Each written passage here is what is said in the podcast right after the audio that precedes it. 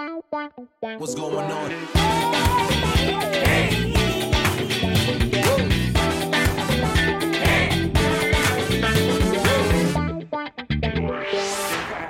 Motivo de consulta. Advertencia. El podcast que estás a punto de escuchar tiene la finalidad de informar y entretener, nunca de suplantar una consulta médica en vivo. Buenas y bienvenidos a Motivo de Consulta, tu primer podcast de salud que no está aprobado por el Colegio de Médicos, de vuelta después de un periodo de inactividad, pero con muchísimas ganas de seguir creando contenido para todos ustedes.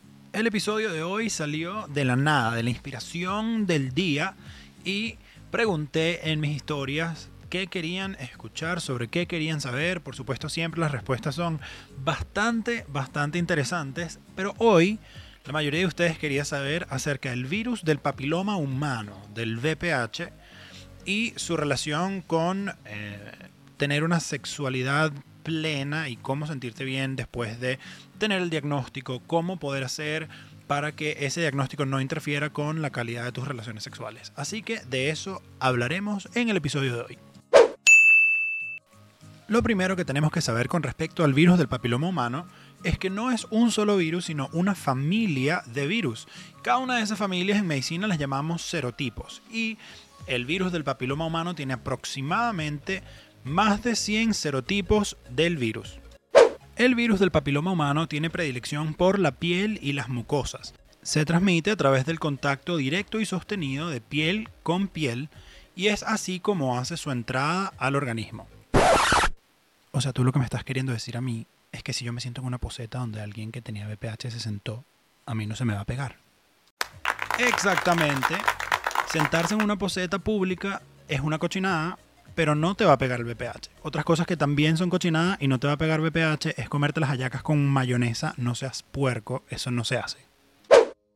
Volviendo al tema que nos importa, aproximadamente el 80% de las personas que han tenido relaciones sexuales han estado expuestas al virus del papiloma humano. ¿Significa eso que el 80% de las personas que han tenido sexo tienen VPH? No. Es decir, puedes haber estado expuesto al virus del papiloma humano y nunca desarrollar ningún tipo de síntomas porque tu sistema inmunológico es capaz de combatirlo o puedes haber estado expuesto al virus del papiloma humano y expresar las manifestaciones clínicas como son las verrugas y los cambios en la citología. El diagnóstico se puede hacer de manera clínica al visualizar las verrugas en la región genital o en la región perianal o se puede hacer también a través de la citología. Y ya vamos a hablar un poco más sobre la citología. En caso de presentarse como verrugas genitales, se llama la condición condiloma acuminado. Y el 90% de estas verrugas genitales son causadas por los serotipos del VPH 6 y 11. Estos dos serotipos son de bajo riesgo oncogénico, es decir, muy rara vez se transforman a cáncer, pero sí generan bastantes verrugas en el área genital. El tratamiento del condiloma acuminado se enfoca en remover todas las verrugas que sean sintomáticas y no en erradicar el virus del papiloma humano como tal. Generalmente las verrugas que están en mucosas responden mejor a tratamiento tópico que las verrugas que están sobre la piel. Después de tratamientos ablativos como por ejemplo el curetaje, el afeitado, tijeras, electrocirugía, pueden quedar cicatrices en la zona.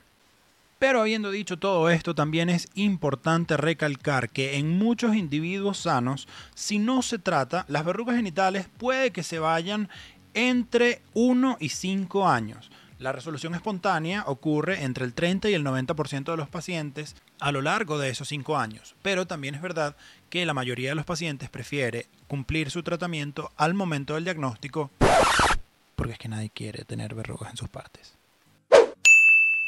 La otra manera de hacer el diagnóstico es a través de la citología. El virus del papiloma humano causa ciertos cambios celulares a nivel de la citología que son característicos de la infección por este virus.